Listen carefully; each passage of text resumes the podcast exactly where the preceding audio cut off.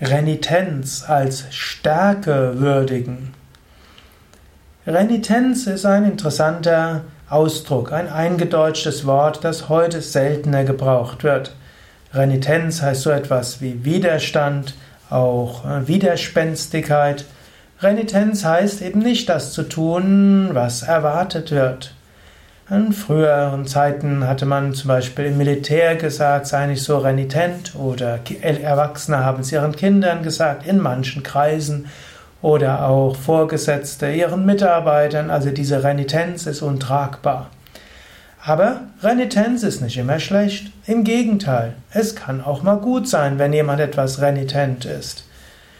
Natürlich, es gibt Renitenz um der Renitenz willen, wo jemand grundsätzlich immer das Gegenteil sagt und es nervt und das führt nicht weiter. Aber manchmal ist eben auch gut, dass Menschen selbst denken, dass sie eine andere Sichtweise bringen, dass sie von einer anderen Seite aus die Dinge schauen. Und so, wenn du jemand anders siehst, der sehr renitent dich dir gegenüber zeigt, hm, bevor du dich nur darüber ärgerst oder auch nachdem du dich darüber geärgert hast, überlege, ist das vielleicht auch eine gewisse Stärke? Hm. Nicht in jedem Kontext ist die Renitenz angemessen. Ich bin ja Leiter von Yoga Vidya und hm, Yogis sind oft sehr individualistische Menschen und ich habe schon oft gute Führungskräfte bei Yoga Vidya so gewonnen, dass ich gemerkt habe, ja, die sind etwas renitent, die sind mit vielem nicht einverstanden habe ich gedacht, okay, die sind erstens renitent, zweitens gar nicht dumm, drittens spirituell, viertens engagiert und haben Energie. Klingt doch so, als ob sie eine Führungsaufgabe haben können, sollten ein Projekt machen. Aber das ist nur, wenn Renitenz verknüpft ist mit Energie, mit Engagement, Durchhaltevermögen und einer gewissen Klugheit. Renitenz verbunden nur mit Renitenz, ohne dass man dann etwas macht, bringt nicht übermäßig viel. Aber du kannst Renitenz auch überlegen, der Mensch hat Eigeninitiative, Kraft und Engagement. Anstatt zu probieren, ihn jetzt irgendwo den Willen zu brechen oder ständig faule Kompromisse zu machen, kannst du überlegen, wie kannst du mit diesem Menschen anders umgehen.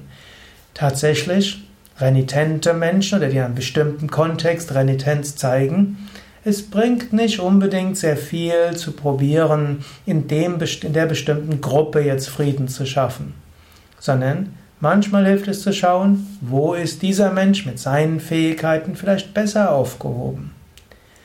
Umgekehrt, wenn du selbst Renitenz zeigst, wenn deine Art von selbstständigem Denken und deine Ideen in dem Kontext nicht gewürdigt werden, Anstatt ständig zu kämpfen, renitent zu sein und überall anzuecken, kannst du überlegen, vielleicht sollte ich mein Umfeld wechseln.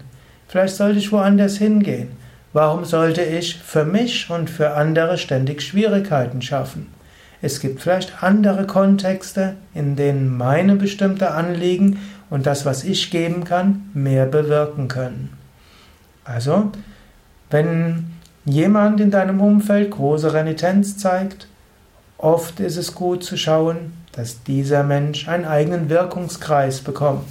Und wenn du mit deiner Renitenz oder mit deinen Gedanken oft den Vorwurf bekommst, Renitenz zu sein, überlege, wo du vielleicht besser aufgehoben bist. Es nutzt nichts, ständig zu kämpfen. Es nutzt viel, das Wirkungsfeld anzupassen.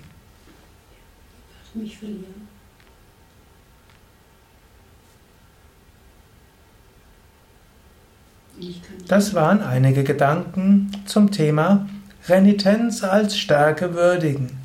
Ein Eintrag von wiki.yoga-vidya.de